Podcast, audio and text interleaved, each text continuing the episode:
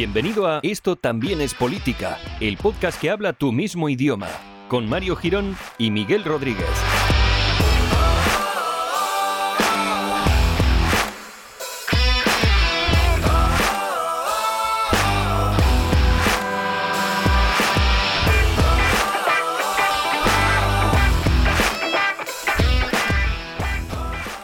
Hola amigues, bienvenidos todos al episodio número 95 de bueno de esto también es política, primer episodio de la cuarta temporada eh, de la segunda versión porque tiene otra sintonía de la anterior que ya tenía, eh, hijo de Arathorn y nieto de, Aragorn. ¿Qué tal Miguel? ¿Cómo estás? Pues, pues muy bien, ya ah, justo en tu presentación pensaba que, que íbamos a hablar todo con E. Oh, no, no, no, no. Solo, solo lo que es la inclusividad. ¿Sabes? Lo que es la inclusividad de la persona. Pero es que todo es inclusividad. Vamos a llamar al programa Este también es Peleteque. Ojalá, eh, nos pareceríamos a los payasos de la tele. bueno, hombre, tampoco hay mucha diferencia. Sí, sí, joder, sería maravilloso. Ojalá vuelvan los payasos de la tele, porque la televisión de ahora está muy de capa caída, ¿eh?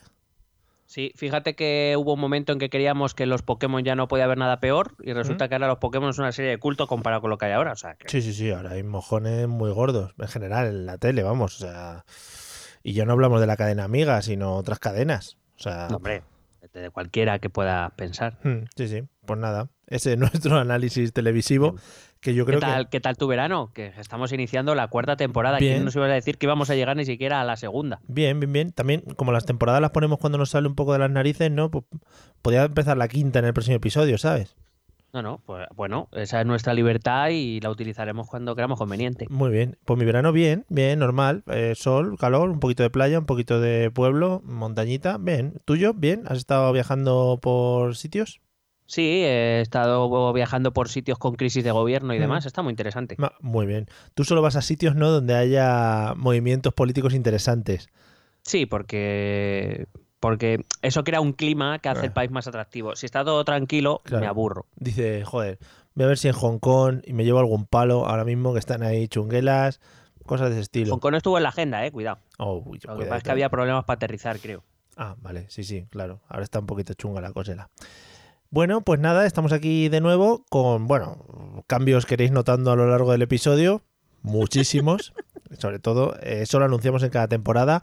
Hacemos unas reuniones intensas con el equipo de producción, preparación, realización, edición eh, y corte y confección y nos juntamos. Y el, equipo de contenidos de la cadena. Efectivamente, para, para, llevar una línea editorial, evidentemente, entre todos los cosas de la cadena del váter. Eh, y bueno, hemos preparado pues algo muy especial para vosotros. Y, nada, eh, yo creo que sin más dilación, no sé si tienes algo que decir más a alguien, saludar o algo. No, no, ya estoy expectante hasta yo a ver qué cambios. Pues fenomenal. Bueno, pues tú, tú tranquilo. Tú, tú, tú lo vas a ir viendo poco a poco, ¿eh? Vale, vale. Eh, cuidadito, porque esto es una montaña rusa de emociones, amigos, ¿eh? Esto es el Dragon Khan de los podcasts. O sea, Agárrense, agárrense. mientras escuchan este podcast. Pues nada, vamos a hablar de un temita que, que además eh, casi no hemos repetido y que ahora está como efervescente, ¿no? Está como la cosa como que, uy, como que a puntico, ¿no? Hombre, es un tema... La verdad es que he tenido, hemos tenido dudas a la hora de elegir eh, cómo empezar esta cuarta temporada, pero yo creo que nos debíamos, hmm. nos debíamos al Brexit. Sí, sí, sí. Nos, nos debíamos claramente. A los Brexiters. Hombre, por favor, ha sido, ha sido una de nuestras fuentes de inspiración. Hacía mucho tiempo que no tratábamos el tema como tal. Sí.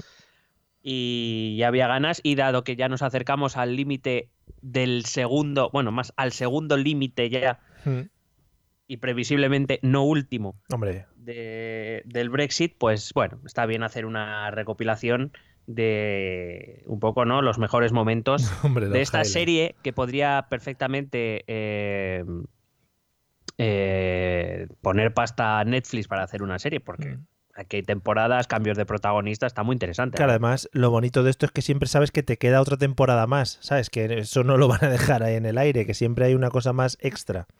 Creo que han firmado por por lo menos dos temporadas más. Hombre, por supuesto, como tiene que ser. Esto va a la larga. Luego sacarán la temporada final como Juego de Tronos y será una puta mierda, pero bueno, ahí estamos con el asunto. Sí, la acabarán mal ahí. Sí, tomal, tomal. ¿eh? Qué frase más buena, tomal. O sea, somos... Hay que recordar que somos del pueblo. Y referentes en el mundo de la comunicación. Es decir, si algún máster de estos de periodismo, radio, podcasting, lo que sea, nos quiere contratar, oye, pues frases como tomal, eh, hablar con la E, que se nos da muy bien. Cuidado que frases como tomal hay que saber meterlas en su contexto. O sea, Efectivamente. o sea, yo la he metido aquí, pero tiene su porqué y su lógica. ¿eh? Claro, grandes frases eh, que, nos llevamos a la eternidad, como está Topalau, por ejemplo, que adorna el Telegram, el grupo de Telegram, eso es maravilloso. O, o Sancha es Castilla, acuérdate. quiero decir. Por favor, sí, sí, sí. Bueno, no me quiero llevar todos los méritos. En fin, bueno. O expresiones que han pasado, han traspasado los límites como jardín máximo. Efectivamente. en realidad sí que somos muy referentes. Efectivamente, jardín máximo. Eh, pues nada, vamos a hablar del Brexit, a ver qué ha pasado, porque hay ahí muchos movimientos, eh, entran y salen del banquillo, es como en un partido de fútbol. Bueno, casi, casi diría de balonmano, ¿no? Hay ataque y defensa. Sí, verdad. En, cada jugada. Eh, bueno, si no recuerdo mal, el último comentario, que además creo que ni siquiera era algo explícitamente del Brexit, hmm. eh, el último comentario que hicimos fue a raíz de la dimisión de, Theresa May, después de ese baile que se marcó en la convención conservadora, que, no he podido olvidar y mira que lo he intentado. Sí, y eso que tiene un movimiento que dice, joder. Sexy. Sí. Así que, bueno, básicamente he planteado este programa para comentar eh, la situación en la que se encuentra ahora y sobre todo qué es lo que ha pasado desde que nuestro gran amigo Boris Johnson es primer mm. ministro británico. Sí, eh, se está haciendo ahí una comunidad rollo Donald Trump, Boris Johnson, son todos muy del palo, ¿no? Sí, bueno, para empezar por el pelo. Sí. Marine Le Pen, podríamos meterla aquí perfectamente, o Auker Builders, vale, vale. El, el, eh, neerlandés, lo mm. podemos meter en este grupo también. Sí, sí, eh, y segundo, hombre, sí, porque son, son esos populistas de derechas que, que, bueno, parece que están encontrando su huequecito en el mundo, fíjate. Eh, a Santi le gusta esto. política por los pelos, podríamos llamarlo, ¿no? Bueno, es que como decimos que esto también es política, que pues decimos que todo es política, pues incluso esto es política, de la mala, pero política es. Pues nada, para adelante, a ver qué bueno, hay, que este hay que recordar, si me permites, que Boris, o, bueno, un, pensamiento que he tenido mientras preparaba el programa y que me he apuntado para no olvidármelo, que yo diría que definiría a Boris Johnson como ese personaje de serie que el espectador que está siguiendo esa serie tiene claro que no debería llegar al poder, pero que el guion de la serie dice que tiene que llegar al poder porque si no, no hay trama. Sí.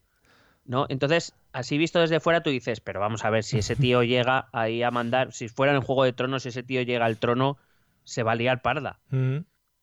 Para que veamos que la realidad suele superar a la ficción y hemos dicho, sí, pues lo vamos a poner. Pues toma ahí, claro que sí. Pues nada, oye, muy bien. Eh, además, eh, es que cumple con todos los requisitos, porque es una persona así raruna, ¿no? No, no es un tío que mm, agradable de mirar. un poco... Ni de escuchar, ni de escuchar. Eso, ni de escuchar. Madre mía. Porque, porque además tiene un. o sea, más allá de lo que diga, ¿Mm? que bueno, podemos decir que eh, un 50% son tonterías. por lo menos, por lo menos. Eh, eh, el acento que tiene es hasta desagradable. Sí. Para mi gusto. Vale. Simplemente. Iba a hablar de dejar el Iba a hablar del acento inglés, pero mejor me callo porque la gran comunidad de oyentes politikers británicos pues se me podrían echar encima. Ya, yo por eso me he referido exclusivamente al acento de Boris Johnson. no me meto más. Genial. Bueno, en cualquier caso, no quisiera empezar este episodio sin recordar cómo se merece, mm. eh, que se lo merece. iba a decir a, Camilo VI también. Hombre, por favor, esté en nuestros pensamientos. Pero aparte, eh, más en relación con el episodio, eh, quería recordar cómo se merece aquel personaje que inició toda esta historia, toda esta trama también hilada que recuerdo que lo, cuyo objetivo era acallar a los críticos de su partido eh, con su gestión, em, que no es otro que es eh, David Cameron. mandamos un saludo, o yo personalmente, un recuerdo muy vivo. Recuerdo que David Cameron es ese ex primer ministro eh, que organizó un referéndum en Escocia que pretendía acabar con el nacionalismo escocés y el Scottish National Party. Claro y que es verdad que pudo salir peor, pudo haberlo perdido. pero que bueno, que tampoco consiguió nada salvo, mm, bueno, no consiguió nada. Sí. Porque el Scottish National Party, ahí le tienes, sí. siendo el partido más votado de Escocia. Y fue el que a renglón seguido convocó un referéndum sobre la pertenencia a la Unión Europea para callar las voces críticas de su propio partido, tras conseguir, por cierto, sacarle a la UE, a la Unión Europea, algunos cambios que era lo que él quería a cambio de defender el sí en el referéndum, para tapar a Farage y a UKIP y como vemos le salió todo a pedir de boca. Sí, sí, a pedir de Milhouse, que dicen en Los Simpsons, que me gusta mucho. Correcto. Recordemos la situación actual. Reino Unido debería haber salido de la Unión Europea el 29 de marzo. Vaya, por lo que sea. 2019, pues, por si escuchas este programa dentro de varios años. Que seguiremos así, no preocupéis. Será actualidad. Y está metido en un lío interno y externo de cojones. O sea, está el país para verlo ahora mismo. Sí, he visto hoy un meme que era así como una imagen futurista de, una, de un grupo como armado, militar, y el texto ponía algo así en plan, año 2138, los eh, británicos han venido a Bruselas a solicitar un nuevo aplazamiento del Brexit. No recordamos cuándo empezó esta tradición, pero atrae muchos turistas. Qué bonito, claro. Rollo como el cambio de guardia de Buckingham. Claro, claro, algo así. Bueno, pues eso, que Reino Unido debería haber salido hace seis meses y todavía está dentro. En Escocia ya se exige un segundo referéndum y el Scottish National Party, según las encuestas, arrasaría ahora mismo en unas elecciones. El Partido Conservador y por consiguiente el, gobierno británico, que está en manos del Partido Conservador, ha perdido la mayoría en el Parlamento británico. Esto ya es la hostia y está liderado por aquellos a quienes Cameron, por cierto, quería callar. Eso a David Cameron la tiene que sentar muy bien. Entre otros, quiso acallar a, Boris Johnson y él le tiene de primer ministro. Está en posición fetal, creo, en, su casa ahora mismo. Yo a, David solo le puedo decir, como diría Jesulín en dos palabras, bravo. Hombre, muy bien. Gracias por hacer referencias a estos grandes hitos de la cultura española, ¿eh? También te tengo que decir. Por favor. Ya son muchos años a tu lado y he aprendido mucho. A tu lado me siento seguro, además. Cuidado. A tu lado no dudo. Ahora voy a decir otra cosa. Que por cierto, un segundito. El otro día, eh, un poco off topic, pero el otro día me dio me gusta a un tuit eh, Javián de Operación Triunfo 1. Pero estás, estás en lo más alto estoy ahora mismo. ahora mismo, sí, sí, sí, sí, estoy en el top. En el top, pero estaré entre los tres primeros mejores personas de España ahora mismo. O sea, probablemente esta es la tercera, pero porque te falta un like de Juan Camus. Hombre, eso es muy difícil de conseguir. Para mí. Claro, es que eso es para tops, tops. Sería un sueño. Para mí sería un sueño, pero bueno, lo dejo ahí, lo dejo ahí. Por si acaso algún día ocurre. Y ya, paro el off topic. Gracias. Luego le, mando un mensaje privado para que te dé like. Por favor.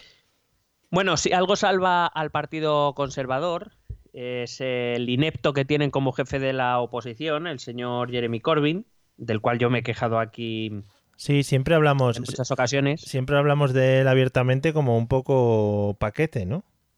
Hombre, es que creo que debe ser el único líder de la oposición que con el guirigay que tiene el gobierno de su país, en las encuestas le dan que pierde escaños. Es que es impresionantemente difícil. O sea, tienes que ser muy torpe. ¿Pero por falta de movimiento o por movimientos malos o...? Bueno, eh, mira, justamente me había apuntado aquí. Te preguntarás cómo es posible. Gracias por la pregunta. Sí, ves, que, que me adelanto, sí. No, Gracias por leerte el guion que no te he mandado. Efectivamente. Bueno, además de la ineptitud que yo llevo poniendo de relieve desde hace tiempo, el problema es que eh, Corbyn no es una figura creíble en el tema del Brexit. Recuerda que, eh, em, bueno, hace un mes, bueno, al, poco de la llegada de Johnson al gobierno, eh, a Corbyn se le ocurrió una idea magnífica, que fue eh, respaldar un segundo referéndum. Sí. Lo hace con dos años y medio de retraso, por otro lado. Pero mm. bueno, en cualquier caso, decidió respaldar eh, un segundo referéndum, pero a la manera Corbyn. ¿Eso qué quiere decir? Pues que sí, pero no. O sea, no sabemos qué segundo referéndum eh, querría. Si querría un referéndum con opciones Brexit, Brexit con acuerdo o quedarse en la Unión Europea, o solo sería votar el acuerdo, o que no sabemos. Pero yo supongo que eh, este señor, perdona, supongo que este señor tendrá un apoyo de su partido por detrás, por, uy, pues, porque no le dicen, oye, oye un poquito, mira a ver por dónde van los tiros, o es que todo el mundo es igual. Eh, no, a ver, la cuestión es, Corbyn es una figura muy prominente y con mucho respaldo dentro del Partido Conservador. Eso significa dentro de lo que aquí podríamos conocer como la los afiliados del Partido Laborista, perdón. Eh, más que nada porque es un hombre que, lleva muchos años luchando por los derechos laborales, algo que debería ser central en un, partido que se llama además laborista y que es socialdemócrata. Es decir, esa parte ideológica respecto a lo que debería ser el Partido Laborista, lo que debería defender, eh, sí que tiene un gran apoyo interno dentro del partido. Pero, eh, como siempre hemos dicho, hemos dicho aquí muchas veces, los afiliados del partido no son los votantes.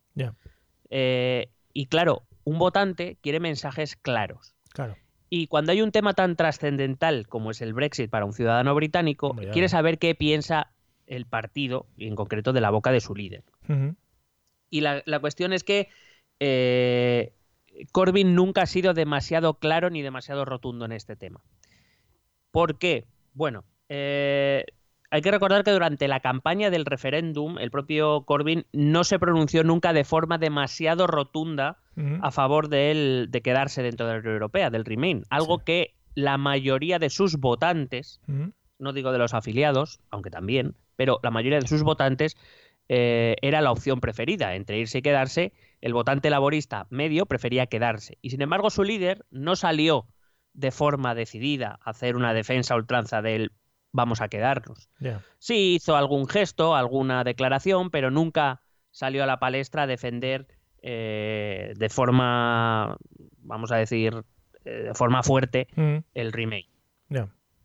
Claro, si resulta que el partido al que yo suelo votar, su líder, no demuestra que el partido tiene una posición clara en este aspecto, a mí como votante me hace dudar. Durante estos dos años que ha durado esta, esta, primera temporada o esta segunda temporada ya del, del, Brexit, eh, en lo que es el tema Brexit, estoy refiriendo, yo no, yo no dudo de las capacidades de Corbyn en el tema político, sobre todo, como digo, derechos laborales, derechos sociales, porque su lucha ha sido desde hace muchos años, mucho antes de ser líder del Partido Laborista. Pero en este tema concreto, concreto, concreto, sí. en este tema concreto, eh, Corbyn en estos dos años no ha aportado nada. Ah, muy bien. Sigue sin tener una posición decididamente clara. Parece que sí, que quería un. Dado que la gente había votado Brexit, pues estaba a favor del Brexit, pero con un acuerdo, pero nunca ha dicho con qué tipo de acuerdo, que es para él un Brexit suave. No, no, nunca ha dejado claras las expectativas, o sea, la, la posición, más allá de algún tímido. Nosotros votaremos un acuerdo que sea favorable para los trabajadores británicos. Que eso en realidad significa nada. Ya. Básicamente. Hmm.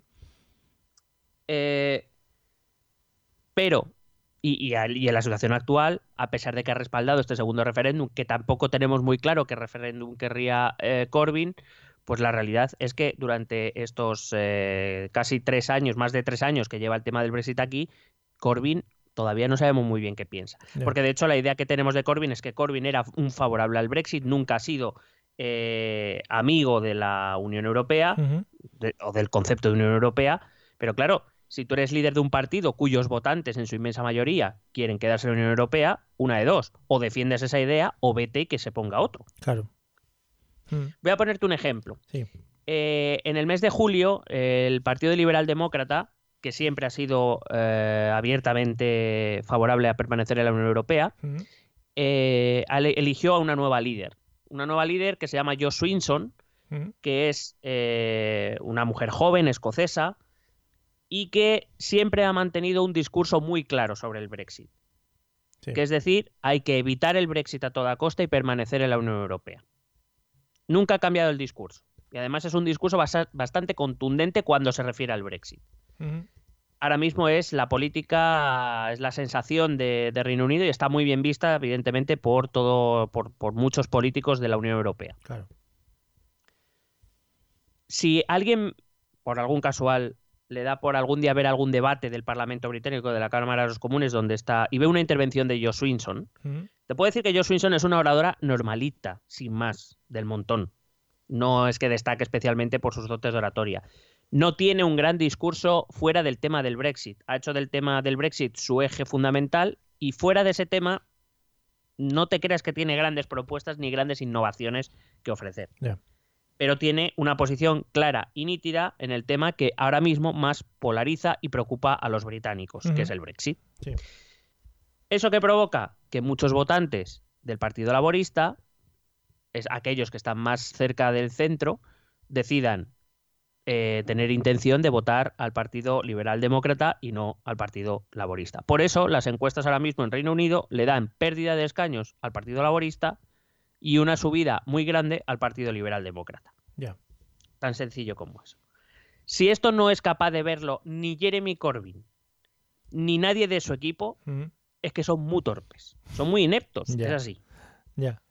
Si el Partido Laborista hubiera defendido un segundo referéndum desde que se supo que en la campaña del referéndum se había mentido, otro gallo le cantaría ahora mismo Corbyn, probablemente hasta sería primer ministro. Pero hay que ser muy torpe para no ver esto hay que ser muy torpe, no, no puedo decir más. Entonces, gracias, gracias a eso, el Partido Conservador nos ha hundido en la mayor de las miserias. Recuerdo que en las elecciones europeas el Partido Laborista fue el cuarto más votado y el Partido Conservador el quinto más votado. O sea, imagínate cómo está el tema. Ya. Y a todo esto, pues eh, llega el gobierno en julio, llega el gobierno Boris Johnson, eh, al liderazgo del Partido Conservador.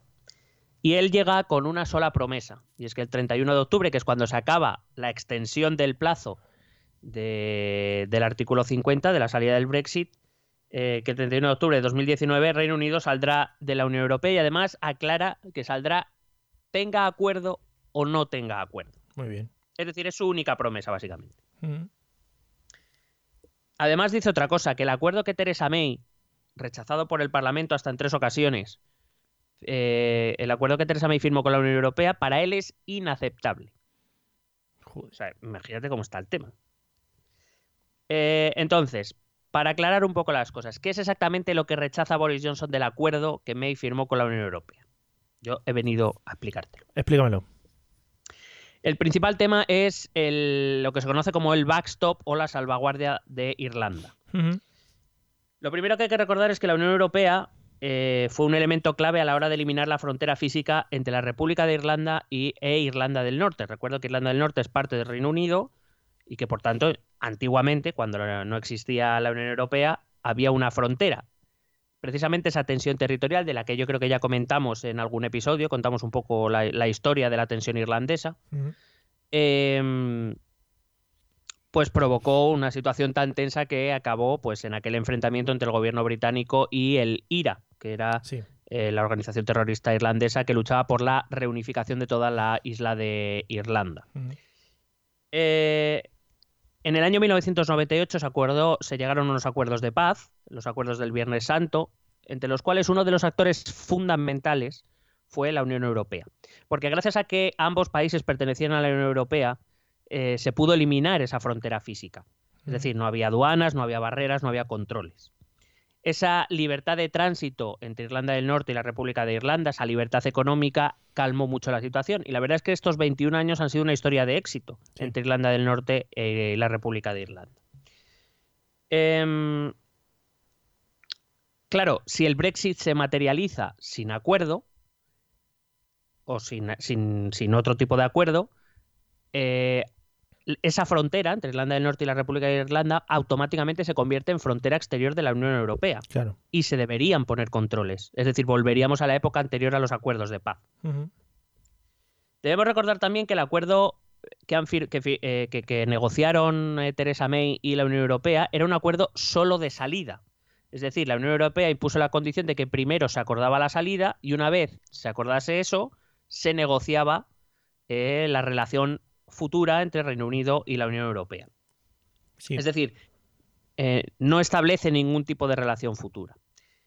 Razón por la cual, en ese mismo acuerdo, se otorgaban eh, casi dos años, 21 eh, meses, creo recordar, bueno, hasta diciembre de 2020, para negociar un acuerdo de comercio o un acuerdo de cualquier tipo entre Reino Unido y, y la Unión Europea. Y a efectos prácticos, mientras durase ese periodo de transición en los cuales se negociaba este nuevo acuerdo, Reino Unido seguiría perteneciendo a la Unión Aduanera. ¿Qué significa pertenecer a una Unión Aduanera? Significa que vives en un área de libre comercio, lo cual para el Reino Unido es bien, pero si tú eres parte de una unión aduanera, las tarifas aduaneras exteriores son comunes. Es decir, todo, eh, todo producto que llegue desde otro país que no sea parte de una unión aduanera pagará el mismo impuesto, bien entre a través de uno u otro país. Claro. Y eso es mal para Reino Unido, porque una de las cosas que le molesta a Reino Unido es tener que negociar con la Unión Europea sus tarifas aduaneras. Con lo cual, este periodo de transición hasta diciembre de 2020 y hasta que se alcance un acuerdo de la relación futura impide a Reino Unido negociar tratados internacionales como pretendían los conservadores que, llevan haciendo gala de que lo primero que van a hacer es negociar un, tratado de libre comercio con Estados Unidos que les va a salvar la vida. La realidad es que mientras durase al menos este periodo de transición no lo podrían hacer porque no pueden establecer tarifas aduaneras distintas que las de la Unión Europea mientras dure este periodo de transición. Claro.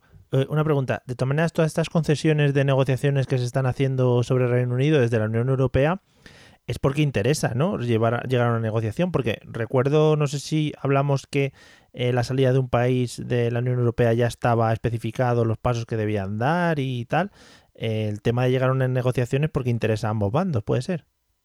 Bueno, el tema de la negociación es que siempre es mejor una ruptura con un acuerdo que una mm. ruptura sin él. Y ahora, ahora, voy a explicar por qué. Vale.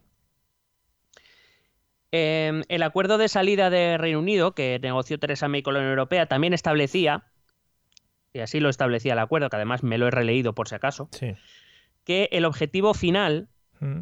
es decir, al final de todo el proceso, es que a pesar de que Reino Unido no estuviera dentro de la Unión Europea, que no existiese, que no se levantase nuevamente una frontera física, ni controles ni, inspecciones entre Irlanda, la República de Irlanda e Irlanda del Norte.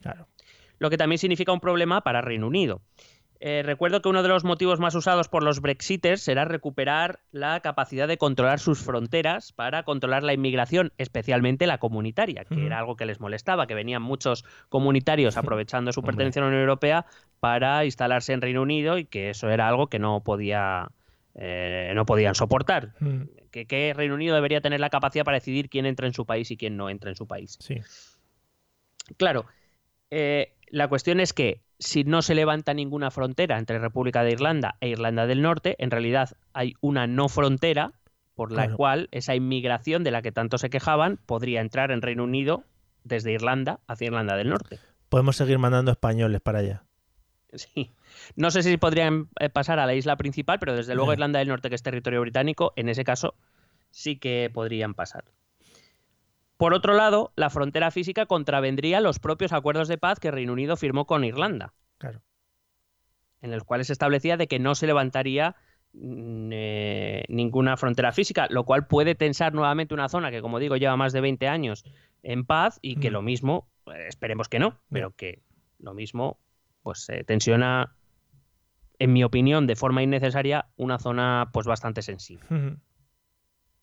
Así que el backstop o, la salvaguarda irlandesa consiste en que, aunque, eh, bueno, ese mismo tratado dice que considerando esto que todo esto que he dicho antes, eh, consiste en que, aunque no se alcanzase un acuerdo sobre la relación futura entre la Unión Europea y Reino Unido, imagínate que el 31 de octubre se van con el acuerdo y empieza ese periodo de transición. Si llegase diciembre de 2020 y no y, Reino Unido y Unión Europea no han llegado a un acuerdo sobre qué relación quieren tener a partir de entonces, el, acuerdo firmado por Theresa May ¿Mm? dice que Irlanda del Norte podría seguir perteneciendo a la Unión Aduanera de forma temporal hasta que se alcance dicho acuerdo, mientras Inglaterra, Escocia y Gales abandonan la Unión Aduanera.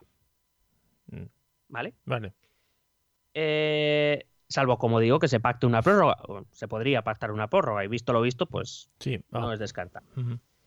Esto ya causa problemas para los Brexiters por las mismas razones. No pueden establecer tratados internacionales que incluyan a Irlanda del Norte, porque mientras Irlanda del Norte siga perteneciendo a la Unión Aduanera, las tarifas aduaneras exteriores tienen que ser comunes. Eh, y además Irlanda del Norte entraría en un estado regulatorio muy curioso, porque no sería miembro de la Unión Europea, por tanto, sí que sería una frontera exterior, pero al mismo tiempo eh, sí que pertenecería a, la Unión Aduanera, mientras que el resto de su propio país no. Ya. Y eso, en, eh, ¿por qué fastidia a los Brexiters? Es muy fácil de entender. Eh, claro, si no hay frontera física, lo lógico es que productos británicos o productos europeos se intercambien a través de la frontera de Irlanda del Norte. ¿Qué pasa? Que mientras Irlanda del Norte pertenezca a la Unión Aduanera, todos los productos que pasen por Irlanda del Norte tienen que cumplir la normativa europea. Y eso es lo que le fastidia a la Unión a, Reino Unido. Porque no va a poder exportar nada a la Unión Europea y en general a ningún sitio pasando por Irlanda del Norte que no cumpla la normativa comunitaria. Recuerda que uno de los argumentos de los Brexiters era que eh, la, excesiva regulación de Bruselas nos ata las manos, no podemos sacar nuestros productos como nosotros queremos, etcétera, etcétera, etcétera. Es decir, al fin y al cabo ellos estarían fuera de la Unión Aduanera y teniendo la obligación de cumplir la normativa comunitaria, que es como tú eres tonto perdido ya. Ya. Es decir, te querías librar de esto y ahora además no solo lo vas a hacer, sino que además no te vas a beneficiar de las ventajas de estar dentro de la Unión Aduanera. Claro. Bravo, bravo también. Porque ellos tendrían que, pues lo que dices, volver a negociar todos sus eh, los trámites que lleven para exportar e importar productos desde otros países. Y, sobre todo negociar con la Unión Europea, porque al final tendrán contacto sí o sí. Claro, y, pero que sus propias empresas además tienen que fabricar siguiendo la normativa europea a pesar de que no pertenezcan. Ah, bueno, claro, porque si no, no van a poder, claro. Sí, sí. Exactamente. Porque al tener una parte del territorio dentro de la Unión Aduanera se deben igual que por ejemplo Noruega, Noruega no pertenece a la Unión Europea, pero sí está dentro de la Unión Aduanera. Eso mm. significa que todo su comercio se tiene que basar en la regulación de la Unión Europea. Claro. El problema es que Reino Unido no quiere y se la tendría que envainar, porque no le quedaría otra. Pero además existe un segundo problema. De darse esta situación, imagínate que llega diciembre de 2020, eh, que ya es mucho pensar, quiero decir, que es como Reino Unido ya ha salido de la Unión Europea y ahora se está negociando en ese periodo de transición el acuerdo futuro. Imagínate que llega diciembre de 2020 y no llegan con un acuerdo. Eh, Irlanda del Norte permanece de forma temporal, supuestamente, eh, dentro de la Unión Aduanera con todos los problemas que acabo de explicar. Claro, el problema es que el acuerdo que May, el problema para los Brexiters, el problema es que el acuerdo que May negoció con la Unión Europea no establece una fecha límite para que, en caso de no acuerdo, la eh, Irlanda del Norte abandone la Unión Aduanera. Ya. ¿Esto qué quiere decir? O sea, dice que, de forma temporal Irlanda del Norte pertenecerá a la Unión Aduanera, pero no le pone un límite. ¿Esto qué pasa? Que mm, lo que pasa es que Irlanda del Norte, en ese caso, seguiría dentro de la Unión Aduanera mientras la Unión Europea quiera que esté ahí. Es decir, la decisión sobre la situación de Irlanda del Norte está en manos única y exclusivamente de la Unión Europea. Ya, que igual se traspapelan unos papeles, se dilata un poquito el tiempo, esas cositas, ¿no? Mm, bueno, y que a la Unión Europea, mientras tanto, no le va a interesar. Claro, que le va a dar un poco igual. No, es que hemos quedado, no podemos hablar con vosotros. Claro, debe ser que Boris Johnson y todos los Brexiters no estaban muy interesados en la política británica y que desde luego no han escuchado nuestro podcast. Hombre, lo podemos... muy mal. Muy mal. por parte de ellos, pero lo podemos asegurar. Porque aquí siempre hemos recordado que eh, cuando se incluyó el famoso artículo 50 en el Tratado de la Unión Europea, que se incluyó por petición británica, es decir, la posibilidad de abandonar eh, la Unión Europea, ese artículo se incluyó o aceptaron el resto de países de la miembro de la Unión Europea, decidieron eh, o acordaron incluirlo a cambio de que todo el proceso negociador quedara en manos de los países que se quedaban en la Unión Europea. ¿Qué es lo que está pasando? Entonces, si Boris Johnson no sabe esto, pues otro inepto. Ya. y aquí lo hemos explicado. Que escuche más, esto también es política. Sí, no, no, sí, sí. Eh, seguramente lo traducen allí. Tienen otros dos como nosotros y lo van traduciendo. De esto que se oye la voz en castellano. Sí, esto que se oye la voz en castellano y por encima otro hablando. Como cuando traducían a Punset, que se traducía al mismo. Eso era maravilloso. Hombre, pero es que eso es maravilloso. Eso es lo mejor que hay. Entonces, por resumirte, Johnson lo que quiere es introducir en ese acuerdo, principalmente la principal reivindicación que quiere es negociar un límite temporal a esta salvaguarda irlandesa, es decir, ponerle un límite claro temporal, poner una fecha, y la Unión Europea no quiere. Normal. ahí está la, eh, la base del problema. Irlanda, la República de Irlanda, tiene al Tratado de la Unión Europea detrás, la jurisprudencia detrás y 26 estados que le van a respaldar, entre ellos países que ahora mismo, eh, vamos a decir por ser generosos, que están a la altura de la potencia británica, que son Alemania y Francia, y Reino Unido no tiene nada, no tiene ni la jurisprudencia ni a nadie que pueda, que pueda darle soporte en esta negociación. Pues muy bien. Entonces, como la Unión Europea no quiere negociar este punto, pues ya está, no hay más que hablar. Porque los, los, negociadores británicos que negociaron el Tratado de la Unión Europea de 2007, el Tratado de Lisboa, eh. introdujeron el artículo 50 a cambio de dejar la negociación en manos de la Unión Europea. Vamos, que lo tienen todo de cara, ¿no? Sí, lo tiene facilito.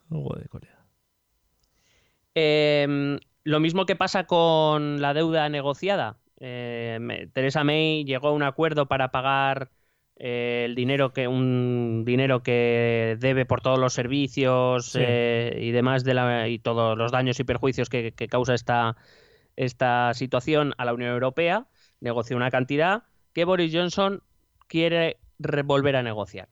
Claro, hombre. Ha amenazado con decir que no pagará la, deuda a menos que la Unión Europea se venga a negociar de nuevo.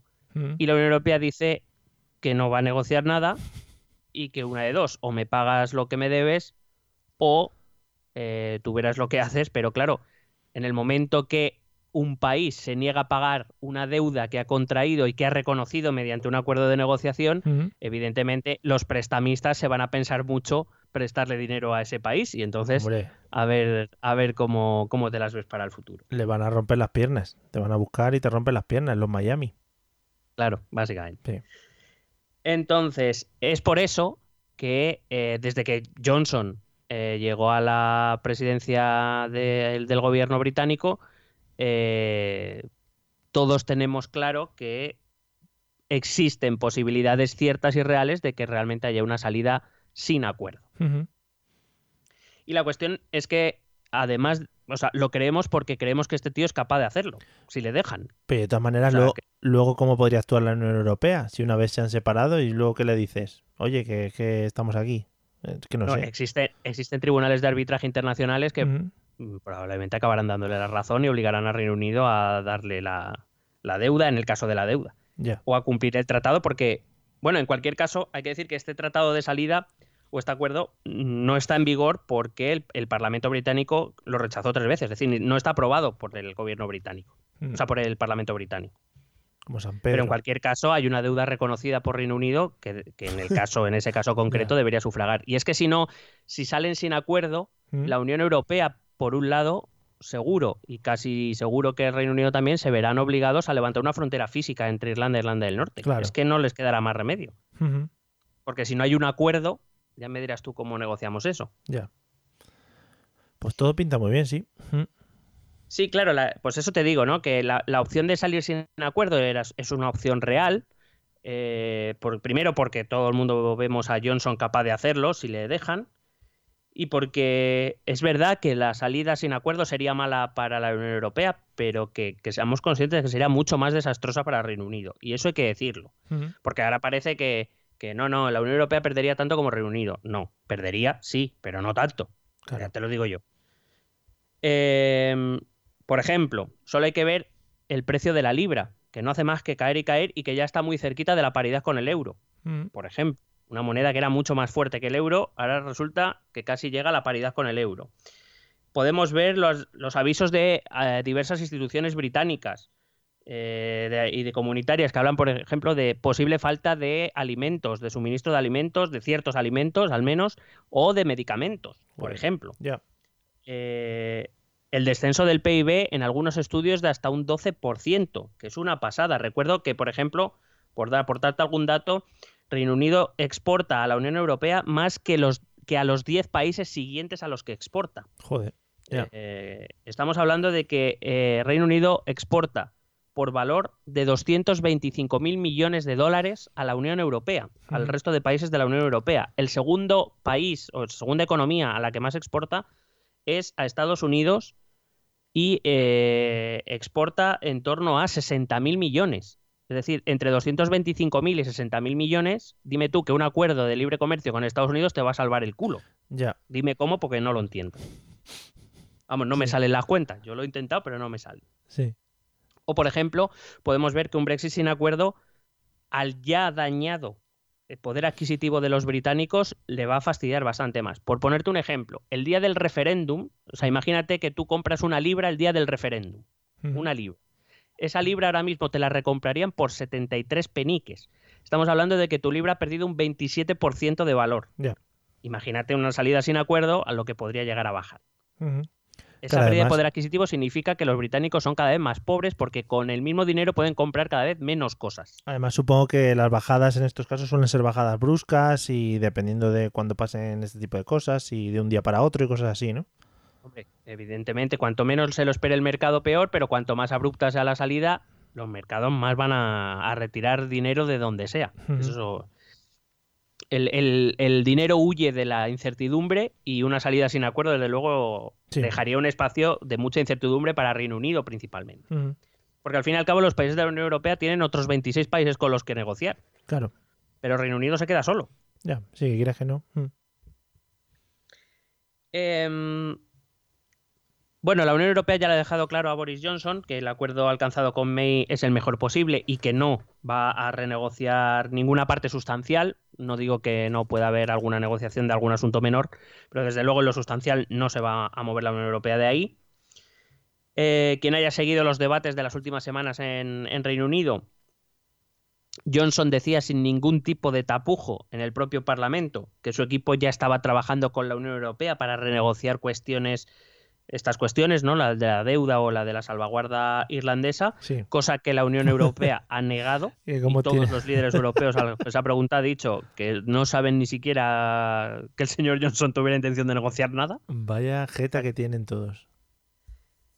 Y que eh, y que, bueno, Boris Johnson decía que esta negociación que su equipo estaba llevando a cabo garantizaría que el 31 de octubre su país estaba fuera del, de la Unión Europea. Pero claro, si la Unión Europea está diciendo que no están negociando nada y que además no tienen intención de negociar nada, mm. o sea, ya no, que aunque incluso en el imaginativo caso de que el equipo de Johnson se hubiera puesto en contacto con el equipo negociador de la Unión Europea, la posición de los líderes de la Unión Europea es que no se va a negociar nada más. Ya.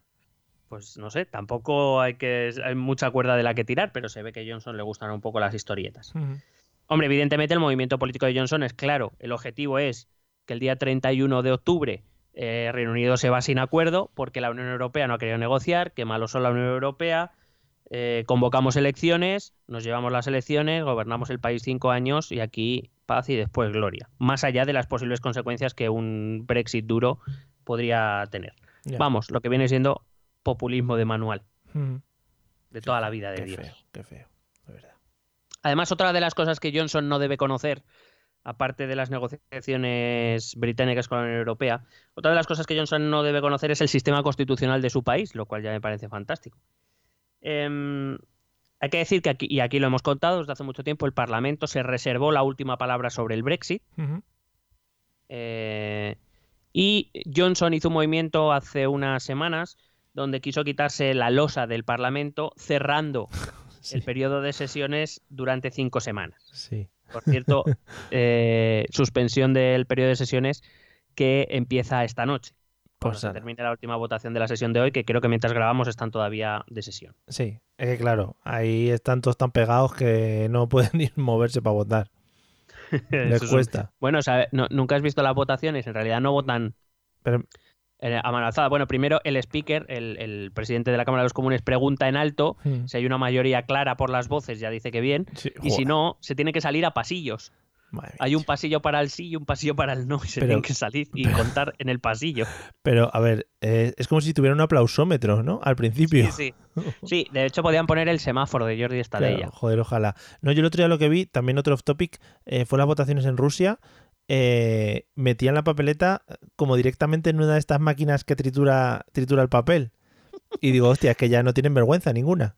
Bueno, pues he de decir que en las elecciones de Moscú eh, eh, el bajón que ha metido el partido de Vladimir es preocupante. Sí, para nuestros intereses. Habrá que ponerse a ello, ¿eh? Esto hay que moverlo. Bueno. De los 45 regidores de Moscú, 25 para el partido de Putin y 20 para los partidos de oposición. Pero bueno, Vladimir, estaría de vacaciones matando un oso o algo y no ha También te digo, ¿quieres el dato de participación? ¿Cuánta gente de Moscú ha votado? 60 personas, no. El 22%. Joder, colega.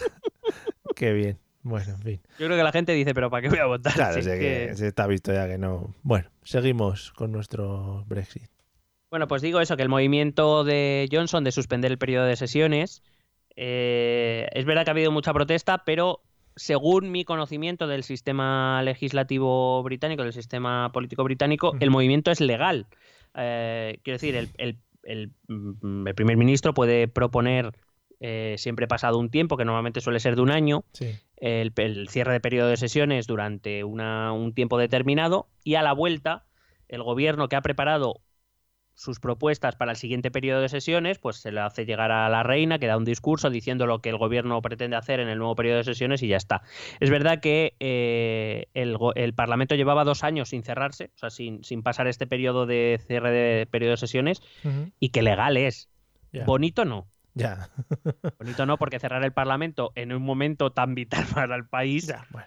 pues hombre, a lo mejor bonito no. Vacaciones. vale. Pero decía que Boris Johnson, por lo visto, también desconoce su sistema constitucional porque eh, no debió prever que una de las pocas ventajas, desde mi punto de vista, que tiene no tener una constitución escrita es precisamente que eso otorga al Parlamento una flexibilidad que con una constitución escrita no tiene. Una constitución escrita te marca unos tiempos y son los que son y no hay manera de, moverlos porque básicamente están escritos. Cuando no tienes una constitución escrita como es el caso del sistema constitucional eh, británico, y este reside en la soberanía del Parlamento, pues hombre, si esperas que el Parlamento no haga nada mientras tú haces este movimiento tan precioso, pues es que debes desconocer bastante cómo funciona tu sistema, sin ninguna duda. Pero y lo bonito que es eso, ¿no? Encontrarse políticos que no tienen ni idea de, lo que están hablando en general. Hombre, pero tener políticos me preocupa, pero poco, pero ya tener gobernantes es la hostia. Ya, eso es verdad, sí. Bueno. Bueno, y, fíjate que ya ni, siquiera me preocupa que Johnson no lo conozca. Pero es que, y todos los ministros y todos los consejeros que debe tener alrededor, es que no lo conoce nadie, esto. Bueno, lo están mirando. Sí, están ahora, se están leyendo. De hecho, cuando, cuando pasó, cuando pasó todo lo que pasó al principios de, la semana pasada, ah, me parece que se escuchó a un consejero de Boris Johnson decir, ah, significaba esto, vale, vale. Coño, a buenas horas, claro. Pues eso, eh, nos encontramos en un sistema en el que todo el sistema reside la soberanía del Parlamento, además con un gobierno que no tenía una mayoría asegurada y que además ya sabemos seguro que no la tiene porque 21 eh, miembros del Partido Conservador decidieron eh, votar con la oposición las mociones de la semana pasada. Por cierto, cosa que Boris ha castigado fulminantemente expulsándoles del partido. Muy bien, tope de democracia. En cualquier caso, otra cosa que Boris Johnson debe desconocer, que es que las elecciones la, son, eh, bueno, no, lo desconoce evidentemente porque él sale también por este sistema, pero el sistema electoral británico es de eh, circunscripciones uninominales. Sí. Entonces, si un parlamentario del Partido Conservador su circunscripción es favorable a quedarse en la Unión Europea o digamos o es más sensible o no quiere un Brexit duro, se va a poder presentar a las siguientes elecciones igual, aunque no vaya por el Partido Conservador, y si sus votantes creen que ha hecho lo correcto, le volverán a votar. O sea, por mucho que Boris Johnson no quiera. Porque no, la elección no depende tanto, tanto del partido. No vamos a decir que el partido no es importante, es muy importante. Pero tiene opciones de volver a salir ese parlamentario sin necesidad de que el Partido Conservador le apoye. Vaya. Entonces, eh, digo que esta falta de constitución escrita hace mucho más flexible el sistema y por tanto el Parlamento se movió con rapidez, por una vez y sin que sirva de precedente. Corbyn parece que se movió con cierta rapidez, eso sí, apretado por Joe Swinson, la líder de los Lib Dems, de los liberales demócratas, porque sí, porque lo mismo a Corbyn se le pasaba el plazo, que esté muy tonto, pero de verdad. sí. Bueno, eh, con lo cual nos encontramos, Johnson se encontró con un parlamento que el cual ya no tiene mayoría. De hecho, se ha enfrentado a cinco votaciones. Me parece que ahora, mientras hablamos, está produciendo la sexta y las ha perdido todas. Un primer ministro que no ha ganado ni una sola votación en su periodo de gobierno. Muy Fantástico. Bien, pero sigue intentando, que es lo importante. Sí. Bueno, cuando el Parlamento votó a favor de obligar al gobierno a pedir una nueva extensión eh, del, Brexit. Otros, me parece que pretenden pedir cuatro meses hasta el 31 de enero. Eh, Boris Johnson, en este camino que está llevando magnífico, muy meditado, pensado, sin ninguna, sin ninguna fisura, solicitó la convocatoria de elecciones. Sí. Digo solicitó, eh, por, supuesto, pensando en que las iba a ganar, las encuestas así lo decían también, que arrasaría, es decir, apoyado por las encuestas. ¿Qué pasa? Que en Reino Unido las, legislaturas perdón, son de cinco años. Y si alguien quiere acabar eh, con la legislatura antes de tiempo, o, para que nos entendamos, quiere convocar elecciones anticipadas, tiene, que, mm, tiene que aprobarlo el Parlamento con un 60% de votos a favor. Ya ves. Mm. Claro, el problema es que no tiene, no tiene la mayoría simple, va a tener el 60% de, de, la votación. Mm. Total, que introdujo una eh, moción para convocar elecciones anticipadas y el Parlamento se la ha rechazado, evidentemente. La oposición se ha, se ha negado no porque no quiera elecciones, sino porque lo que no quieren era que se celebrasen antes del 31 de octubre, antes del, por cierto, más que del 31 nos tendríamos que fijar en el 26-27, me parece que es ese fin de semana, que se reúne el Consejo de Europeo y ahí es donde Johnson tendrá que ir a contarle a los de la Unión Europea qué está haciendo, cómo va el tema.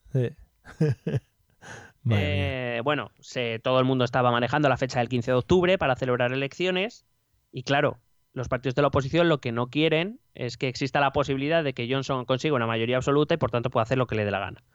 Así que han dicho que no hay elecciones, por lo menos hasta después del 31 de octubre. Eh, por cierto, hoy se votaba por segunda vez la misma moción. Johnson la, ha vuelto a proponer y se la han vuelto a rechazar. Muy bien. Em, además, teniendo en cuenta que durante cinco semanas el Parlamento va a estar off. Claro por esta, por esta prórroga, que es como la llaman, pero bueno, que es el parón por, eh, por el cambio de sesión. Sí. Em, por si acaso, es verdad que algunas eh, fuentes francesas, incluso hoy me ha parecido escuchar a un ministro neerlandés decir que tampoco ven muy clara la opción de extender el periodo este de, de negociación, porque básicamente la pregunta es, ¿pero para qué? Ya, sí, está todo tan clarinete pero me sorprendería mucho que la Unión Europea no aceptara una nueva una nueva extensión y máxime teniendo en cuenta que los partidos de la oposición han dejado claro que en cuanto pase ese límite sí que quieren elecciones. Con la esperanza de ver si quitan a Johnson claro, ahí. Claro, claro. Que te iba a comentar una cosa. Eh, hablando un poquito de Francia y, eh, Países Bajos, em, no sé si hay algún país que se haya mostrado abierto a la salida del Reino Unido de, de la Unión Europea, ya dentro o fuera de la Unión Europea. Eh, a la salida que se vayan ya. Sí, no sé. Bueno, alguien que les apoye, digo. En realidad yo creo que, sí, a ver, yo creo que en realidad todos los países quieren que se vayan ya, una puñetera vez. Yo creo que ese es el pensamiento y el sentimiento generalizado de la Unión Europea. Er, quiero decir, si, existiese una posibilidad real de quedarse, yo creo que la Unión Europea preferiría que se quedara. Sí. Pero visto el tema, claro, pero tampoco, están deseando irse. El tampoco quieren perder pasta ni... Claro. Claro, ellos quieren la mejor salida que al fin y al cabo luego siguen teniendo a un país miembro que es Irlanda que va a tener que lidiar con la situación allí. Sí. Y tampoco, evidentemente, no la, no la quieren dejar sola, más que nada porque en cualquier otro conflicto, por ejemplo, hay que recordar que España puede tener conflictos con Reino Unido por Gibraltar o que puede haber conflicto con otros países por cualquier otra razón. Y evidentemente el club se cierra en sí mismo y se va a apoyar entre ellos porque, porque son mucho más fuertes que Reino Unido en solitario, claro. Bueno, te voy a contar, no sé si has escuchado la última gran idea de Boris Johnson. No, no. Si lo anterior ya te parecía magnífico, lo que viene ahora te va a dejar picueter. Eh, bueno, Johnson en su increíble intento por no quedar como un tipo absurdo, el tipo absurdo que todos sabíamos que era, por otro lado, mm. ha dejado que su oficina, que su gabinete, filtrara a algunos medios británicos su, a, medios pro Johnson, claro. Sí, claro. Em, su última gran idea. Bueno, hay que decir que su última gran idea en realidad debe ser de la de su consejero jefe, que por cierto fue el que dirigió la campaña del, Brexit, del, del Leave, del, salir. Por lo visto, Este señor considera que lo que ha hecho el Parlamento, aprobando una ley que obligaba al primer ministro a solicitar una nueva extensión del periodo de negociaciones para la salida del Brexit del, Reino Unido de la Unión Europea, solo obliga al primer ministro a mandar la carta solicitándolo, pero que el, primer ministro no tiene por qué eh, respaldar esa decisión. Simplemente una carta solicitando la extensión. Y ya está. Entonces, en esa cabeza pensante dice, pueden ocurrir dos cosas. La primera, que la Unión Europea nos conteste diciendo que en base a qué solicita ese, esa extensión y que la mm. respuesta del primer ministro, que si bien le pregunta a la Unión Europea será esa, o bien directamente mandará una segunda carta con la que solicita la extensión, pues que en esa segunda carta el gobierno británico diría que tampoco entiende que haya razones para extenderla, de tal manera que obligaría a la Unión Europea a rechazar esa propuesta y así habría un una, salida sin acuerdo el 31 de octubre. Porque no habría extensión del periodo de tiempo. Claro. Eh, esto es una, idea, podemos decir que eh, iba a decir de bomberos, pero los bomberos suelen tener mejores ideas. Sí. no han tardado en salir juristas de muchísimo prestigio británicos para aclarar que si al señor Johnson se le ocurriera hacer tal cosa, eh, que podría acabar incluso en la cárcel. Muy bonito todo, o sea, ya porque pues si hace eso iría en contra de la ley del Parlamento, es decir, iría en contra eh, de lo que el máximo órgano en el que reside la soberanía nacional le ha ordenado hacer y que por tanto sería una ilegalidad que le podría conducir incluso a la cárcel. Pues muy bien. Iba a decir... Además, de, además perdona, de que podría ser totalmente inútil, porque lo lógico, en y por eso te decía antes, lo lógico es que, la Unión Europea le haga caso al Parlamento. Claro y no al gobierno, porque al fin y al cabo el Parlamento, vuelvo a repetir, es el órgano donde reside la soberanía, el mayor donde el mayor órgano donde reside la soberanía británica es el Parlamento, no el gobierno. Claro, te iba a decir que si se entran problemas con la justicia, pues que se puede ir con Puigdemont, pero no, claro, porque está en Bruselas y ahí pues no le van a dejar estar, porque ya es non grato. Bueno, vete a saber, lo mismo también invalida la euroorden o algo, yo que sé. Es verdad, verdad. Esta historia tiene tantos giros que sí, ojalá, ojalá más episodios. Bueno, además, en respuesta a esta idea que ha dejado filtrar Boris Johnson muy inteligentemente, hoy el, Parlamento le ha dado un último golpecito antes de cerrar su periodo de sesiones, que como digo empieza esta noche, eh, mientras estamos grabando, y es que el Parlamento ha votado a favor de que el gobierno publique los mensajes y toda la información que contenga sobre sus planes en caso de que el 31 de octubre el Reino Unido abandone la Unión Europea sin acuerdo. ¿Qué planes tienen para Reino Unido? Em, pero vamos, que además, o sea, que ha aprobado esta moción obligando incluso a publicar mensajes de WhatsApp, de Telegram, de cualquier canal que el gobierno utilice para comunicar sus intenciones respecto a un no deal Brexit. Estaría guapísimo. Eh, sí, espérate, espérate. Mensajes del grupo de Somos los putos amos. de tenemos los huevos como el caballo de. Sí, sí. No sé, de Drake, porque de Espartero. Claro, no, allí no, no llegó Espartero. Bueno, eh, ya se ha sugerido desde la oficina de gabinete del presidente Johnson que se negaría a entregar estos mensajes por considerarlos parte de sus comunicaciones personales, igual que el del resto de ministros. Lo que probablemente le haría incurrir en un desacato al Parlamento y que podría tener también consecuencias legales. Todo Solo por, por darle un toque ya fantástico a, esta, a este final de temporada de Netflix, ¿Mm? ¿quién ha presentado esta moción? Uno de los 21 exdiputados Tories que fue expulsado por Johnson la semana pasada. ha dicho, pues mira, para adelante. seguro, si le da igual, lo que quiere ver es la foto que ha mandado el Boris Johnson los últimos meses por WhatsApp o lo que sea y quiere mirar. Claro, a ver si hay alguna foto pornillo o alguna foto pene te llevas, eso seguro. Fotopolla, fotopolla. Ah, fotopolla se dice. Que lo he dicho. ha sido muy correcto. Claro, claro. Yo he ido. Es que yo me muevo en un, en un, WhatsApp mucho más elegante. Eso es verdad. Hmm. Bueno, pues esto es eh, la situación en la que se encuentra ahora mismo el Brexit y te he traído para acabar las posibilidades que tiene Boris Johnson de aquí a que eh, llegue el 31 de octubre. Vale. Que sin duda eh, va a ser una época emocionante. Lo cubriremos en directo. Hmm. Bueno, La primera opción que tiene Boris Johnson es ignorar la ley del Parlamento. Muy buena esa. Decir que el, gobierno no respalda dicha idea y, e intentar que sea la Unión Europea quien rechace la extensión. Pero como repito, eh, esto podría traerle consecuencias legales, incluso de forma personal. Así que yo diría que incluso para Johnson esto parece poco probable. Bueno, veremos, ¿eh? Pero, pero no cierro la puerta. la, dejamos abierta. Porque yo ya he visto cosas que no creeríais. La segunda opción que tiene es eh, esa segunda carta a la Unión Europea de la que te hablaba antes, también con las posibles consecuencias de acabar en la cárcel. Vuelvo a repetir, no lo veo probable para ni, siquiera para Johnson, pero, yo con este tío ya no me quemo. Hombre, si algo han anunciado, algo han tocado, es que cuando el agua suena, el río es lleva agua. El río lleva, sí. Bueno, pues eso. peces. La tercera opción es una opción que eh, he leído en no sé qué medio, no me acuerdo en qué medio, pero me ha parecido una opción que, en realidad es que todo le sale mal a este hombre. Quiero decir, no puede ser de otra manera, con la planificación que tiene, que es ninguna. Pobrete, claro. Que era modificar la ley electoral británica. La ley electoral británica dice lo que te he dicho antes, que los periodos son de cinco años y que si se quiere una anticipación electoral, se debe aprobar eh, una ley en el Parlamento con el 60% de los votos. Sin embargo, eh, sería posible, sería técnicamente posible, eh, introducir una enmienda en esa misma ley que para este caso concreto permitiera a Johnson convocar elecciones de forma anticipada. Sí.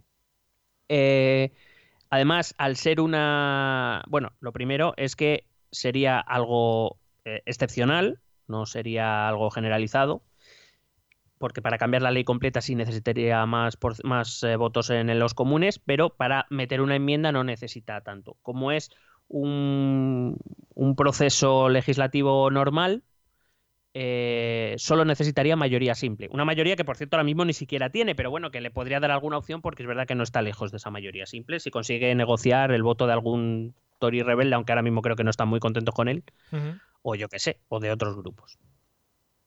Pero, ¿por qué digo que, esto es que todo le sale mal? Primero, como digo, no cuenta ni siquiera con esa mayoría ahora mismo. Segundo, al ser un proceso legislativo normal, sí. Eh, este, este, proceso está sujeto a enmiendas por parte del resto de grupos, bueno, del resto de parlamentarios, de, miembros de los comunes. Está sujeto a debate y, por tanto, podría ser que incluso la oposición, que ahora mismo tiene la mayoría en el Parlamento, dijera que muy bien, vamos a introducir una enmienda para que las elecciones sean después del 31 de octubre. Claro. Y el tiro le saliera por la culata, que sería algo glorioso. Claro. Pero es que además, para que eso se pudiera llevar a cabo, Johnson debería suspender la suspensión del Parlamento que ahora mismo está en vigor, porque si no, no daría tiempo. Suspender lo suspendido, claro. Con lo cual, sí, mi comentario casi ha sido ¡sorpresa! Qué maravilla, claro, claro. Pero un día de repente, sin que venga cuento. Ahora, venga, todo para adentro. Con lo cual, sí, con lo cual, venga, todos, venirse de las vacaciones. A los pasillos. Hay que discutir. Venga, joder. Para que además luego encima les salga mal. Madre mía. Claro, eh, perdona, las enmiendas las propone el presidente y luego o las propone quien sea. No, una, las enmiendas a la ley la puede presentar cualquier miembro ah, de la Cámara de los Comunes pues, y se discute dentro de la Cámara de los Comunes, claro. es, bueno, es el speaker quien decide si es si puede meterse a trámite o es una tontería. Pero vamos, es de suponer que meter una enmienda en una ley electoral, pues no, debería tener ningún problema para llegar a ser debatido, claro. Vale, sí, sí. El problema es eso, que tiene todas las de perder. La cuarta opción es una opción que también sería fantástico como fin de temporada. Está guay. Esto es como los, los, escuchantes y los telegramers pueden elegir qué final de, temporada querrían. Elige tu propia aventura. Eh, está guay porque en todas le estás poniendo el tono de que te estás descojonando. No, no, es que, o sea, no sé, eh, no sé cuál me gustaba más, si, la tercera o la cuarta. O sea, la cuarta es que me parece excepcional. Yo, si tuviera que elegir una, elegiría esta. Porque ya sería el fin espectacular de algo, no sé, de, algo surrealista. Sí. A ver. Que sería que el propio gobierno ¿Mm? convocase una moción de confianza. Sí. Sobre, sobre ellos mismos. ¿Eh? Para ellos mismos. Sí, sí. Ah. Entonces imagínate el cuadro. Boris Johnson, todo su gobierno y, el Partido Conservador votando en contra de su propio gobierno. Muy bien, sí, sí. Y toda la oposición votando a favor del gobierno. o sea, podría ser magnífico el cuadro. que te quedas. Ahora te queda por listo. No, no, no, no, no, confiamos en este sí, gobierno. Sí, confiamos en ti a muerte. Y el gobierno diciendo, no confiamos en nosotros. Oye, pues sería muy ser guapo. magnífico. Sería muy guapo. Pero todas estas ideas de, eh, ¿a quién se le ocurre? Eh, esto, esto va corriendo en los medios británicos, es fabuloso. A ver, son posibilidades legales. El problema es que ni siquiera tiene seguro tampoco ganar la moción de. O sea, perder la moción de confianza. Pero que esto rollo. Ganarla. Esto rollo. el autogol que te metes en un partido de fútbol cuando te han metido un gol que ha sido inválido, ¿no? Sí, pero además, fíjate esto, que es que aunque le saliera bien, imagínate que le sale bien. Claro. Que el gobierno, con los propios votos del gobierno, sí. pierde la confianza del Parlamento. Eh, la ley establece, pues, eh, lo que ocurrió con Teresa May. Básicamente, lo que pasa es que ella dimitió, no fue exactamente una moción de confianza, pero por ejemplo sí que le presentó una Corbyn y si llega a ganarla, la ley establece que antes de tomar otro tipo de medidas hay 14 días para que eh, si existe otra mayoría parlamentaria se forme otro gobierno con las mayorías actuales en esos 14 días, toda la oposición puede decir, Corbyn, te ponemos de primer ministro hasta después del 31 de octubre, después convocas elecciones y ya está. Y hemos jodido a, Boris Johnson y ya está. Además, si por lo que sea, que ya lo veo difícil, pero si por lo que sea Corbyn lo hace más o menos bien ese mesecito que estaría en el pala, pues haría un Pedro, realmente. Claro. Sí, sí, un Pedro. Y entonces en las elecciones lo mismo Boris, pues se pega una hostia encima muy rica después de haber votado su gobierno en contra de su propio gobierno. O sea, sería un final que yo creo que no hubiera pensado ningún novelista. No, no. Vamos, maravilloso. O sea, que todo tiene una pinta. me parecía magnífico. Todo tiene una pinta maravillosa, todo, ¿no? Eh, la quinta opción es ah, ¿qué más? Eh, supongo que se os habrá ocurrido a todos, que es, oye, ¿por qué no dimite? Sí. Claro, eh, volvemos a lo mismo. Si dimite, pues con la mayoría actualmente en los comunes, pues lo que más probablemente ocurriría, salvo que Corbyn, algo que también me creería, la jodiera, es eso, un gobierno instrumental de los laboristas para pasar el 31 de octubre, solicitar la extensión de cuatro meses, convocar elecciones y a ver qué sale. Pero por lo menos en ese caso yo diría que Johnson guardaría algo, algo, ¿no? De decir, bueno, he sido fiel a mis principios, si no iba a conseguir lo que yo quería, prefiero dimitir. Claro. Por lo menos. Ahora, claro, como encima te salga mal el tema de las elecciones, vas a ver qué risa. Y Teresa May, en el anterior intento, no salió muy favorecida, perdió una mayoría absoluta. No me quiero de nada. Vale.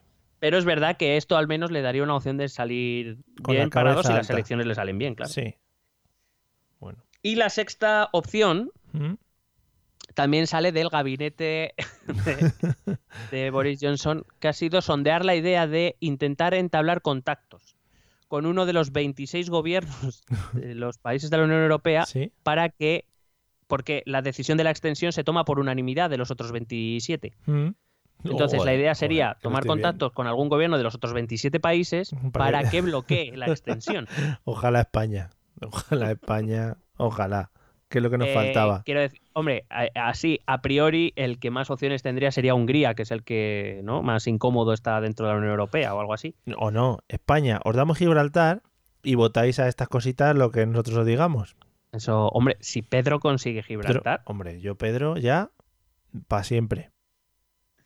Bueno, en cualquier caso, siendo realistas, por mucho que también hayan filtrado esto, no tiene muchas opciones de prosperar. Quiero decir, ni siquiera Orban sería tan tonto de ponerse en problemas con el resto de socios europeos con los que él va a tener que seguir conviviendo y que además le tienen en el punto de mira, eh, a cambio de, o sea, no va a arriesgar sus relaciones con otros 26 Estados miembros por hacerle un favor a Boris Johnson. Que no, vamos a ver. Además recuerdo que el Brexit, entre otras cosas, ese problema de la inmigración comunitaria principalmente era por los países del este eso, esa inmigración polaca, húngara, etcétera, que, le llegaba. O sea, que tampoco creo que esté muy por la labor.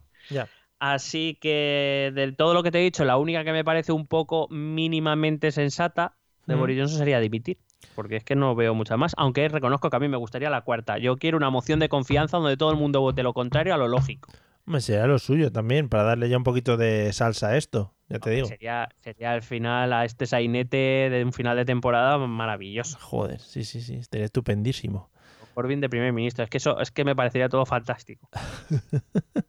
Ni en tus mejores sueños, si es que madre mía, estás salivando. Me, voy a Londres a vivirlo en directo, hombre, ya te digo. Hombre, Tenemos dinero, no te preocupes, que te ponemos, te ponemos una motillo. Y lo, que igual tienes que salir siete o ocho días antes, pero bueno, llegas.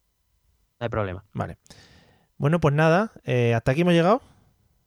Sí, yo por mí yo creo que nos hemos puesto al día. Ahora veremos estas cinco semanas que el Parlamento británico va a estar cerrado, a ver qué es lo que va a hacer Johnson, porque si no tiene posibilidad de negociar con la Unión Europea, no tiene posibilidad de saltarse la ley que le ha impuesto el Parlamento, no tiene Parlamento con el que pelearse, pues no sé. Le han, caído, le han caído un par de dimisiones, ¿no? Durante este tiempo. Sí, ha, sí, ha, dimitido su hermano. Muy bien. Muy bien, eso es. Tener confianza. Eh, que, tiene el mismo pelo, pero lo lleva mejor arreglado. Es un poco más guapete, sí, ya lo he visto. Ha dimitido su hermano y ha dimitido a la ministra de Trabajo, creo que es. Sí, de Trabajo. Que además es una mujer con bastante ascendente dentro del Partido Conservador, mm, dentro del área conservadora. No diría más conservadora, pero sí fuertemente conservadora pero básicamente porque ha dicho que es que no tienen ningún plan, que es que no saben qué hacen ni qué van a hacer, que no. Esas reuniones, esas reuniones. Esos consejos de ministro habría que verlo, ¿eh? Madre mía, sí, sí. A ver, venga, eh, ¿quién quiere quién quiere el whisky? ¿Tú qué whisky quieres? Venga, y todo Lo, lo, lo, la, lo, la ginebra de la reina, que me la Venga, esa, la, la... En fin. Bueno, ¿qué hacemos con el Brexit? Pues yo qué sé, dile a Europa que tú no quieres. Venga, de puta madre, qué ideaza. Échate otro, venga, lo, lo Moción de confianza. Los porros. que no estaría guapo, venga, que no hay huevos. Que no hay huevos. Que el cubata. Ven, la carta, vamos a escribir la carta entre todos. Querida Unión Europea, dos Querida Merkel. Ángela, guapa, guapa, Ángela. Bueno, pues después de esta representación, es una dramatización de lo que está pasando ahora mismo en los consejos de ministros de Gran Bretaña. Eh, como ya hemos terminado esto, esperamos que os haya gustado. Vamos a meter el primero de los cambios que tenemos para esta cuarta temporada. Y es que ahora mismo vais a escuchar los métodos de contacto, ¿vale? Oye, pero las has anunciado así con poco bombo y platillo, ¿eh? ¿Eh? ¿Cómo tenía que hacer? Si son... Con más, campanilla, yo que ah, sé. vale. Pero si son los mismos. O sea, era... No. No, no, ya, ya, ya. Era dramatización igual. Vale. Bueno, pero escuchadlos más atentos, ¿vale? Esto, eh, los cambios corren de vuestra parte, no de la nuestra. Sois vosotros los que tenéis que cambiar. ¿Bien? Escuchéis los métodos de contacto y luego hablamos. ¿Quieres preguntarnos algo? ¿Proponernos algún tema? ¿Exponernos tu opinión? Ponte en contacto con nosotros. Es muy fácil. Envíanos un correo electrónico a esta dirección. Esto también es política.gmail.com. También puedes escribirnos en nuestra página de Facebook, esto también es política, o en nuestra cuenta de Twitter, arroba etepolítica. O si lo prefieres, visita nuestro blog, esto también es política.wordpress.com. Recuerda que puedes suscribirte a nuestro canal de YouTube y si quieres charlar con nosotros directamente, únete a nuestro grupo de Telegram. Busca el enlace en nuestras redes sociales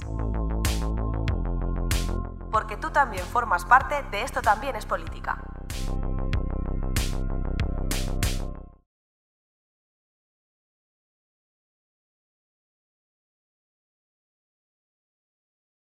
Joder, está guay porque justo antes de los métodos de contacto has hecho el sonido de la botella, que, que, lo voy a dejar. O sea, eso no se corta porque yo creo que en crudo queda como mejor, ¿no? Es una de las novedades de este año, ¿no? Que soy la botella. Ahora, cuando entramos a los métodos de contacto, eh, vamos a hacer sonidos random, ¿no? A lo largo del episodio. Y uno, pues, es el crujido de botella, que no os creáis eh, que es un efecto que hemos metido en postproducción, ¿eh? Lo hacemos nosotros. O sea, estamos así de locos. con la boca. sí, sí. vamos, yo que puedo hacer cualquier cosa. Ahora no quiero, pero lo puedo hacer. No, no, no, no, no enseñes nuestras armas todavía. Por supuesto, por supuesto. Por cierto, eh, he visto esta tarde en la televisión, ya sabes que es otro de nuestros temas recurrentes, que vuelve Masterchef Celebrity. Sí, el miércoles. Y me ha ah. parecido ver, entre otros. Correcto. Sé quién vas a decir y sí. Ana Obregons, primero. Sí, sí, sí. Vale. Pero, pero, pero, pero mejor los otros. Tamara Falcó esa no ni la he reconocido. Bueno, pues no sé quién es. Tamara Falcó, la hija de la Presley, la, la pija. Pues es que la Presley tiene más hijas ya que. Hija, ah, la pija, vale, vale, la, la, la que se encomienda a Dios. sí, sí, sí, sí, Y no sé quién más he visto. ¿Quién tienes tú para Por favor, los chunguitos. Hombre, vale. Ya, sí, sí, sí, lo he visto. o sea, yo, creo que eh, solo lo voy a ver un programa porque los echarán a la primera, entiendo. El otro día, sí, por supuesto. Pero ese programa tiene que ser glorioso. El, eh, el, otro día estaban viendo un programa, también en televisión española, fíjate, estamos defendiendo aquí el ente nacional. Eh, nuestros impuestos van a, programas buenos. Buenos, buenísimos. y estábamos viendo un programa y hablábamos en casa y decíamos, ¿cómo puede ser? ¿Cómo puede ser que el gordito de los chunguitos, cuando canta se le entiende y cuando habla no se le entiende una mierda. Es decir, te canta el hay que, decir, hay que decir que no es el primer caso. Sí. Recuerda a Rosa López, de Operación Triunfo. Oh, ostras, me acabas de girar la cara, ¿eh? Además, hablaba un inglés perfecto cuando cantaba. Ya no es que se le entendiera en español, es que se le entendía hasta en inglés. Me has dado una hostia de realidad ahora mismo, ya te digo. Me ha girado la cara. No, no, no. Pa'lante con ello. Eh, quiero decir, a lo mejor son familia. Ojalá, ojalá en algún momento salga que es la hija secreta del gordito de los chunguitos. Que si supiera cómo se llama, pues ya sería yo más feliz del mundo. Nadie lo sabe. En fin, amigos. interesa, por otro lado.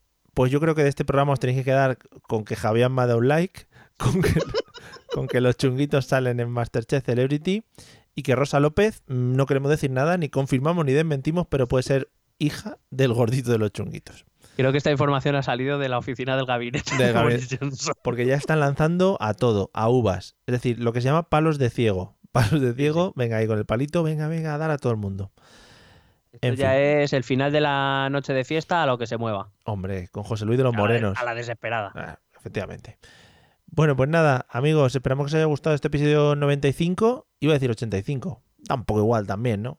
Sí, Vamos, era, si, quieres, deja el 95, pero por coherencia. Pero vamos, que si quieres el 85, pues el 85 lo repetimos. Vale, pues lo repetiremos. Vamos a empezar a repetir episodios hacia atrás, intentando decir exactamente lo mismo que dijimos. Pero añadiendo efectos sonoros. Claro, por supuesto, por supuesto, por supuesto. O regrabamos los episodios, es decir, yo pongo el audio y por detrás hacemos cosas, ¿no? En plan, claro. así como un pájaro.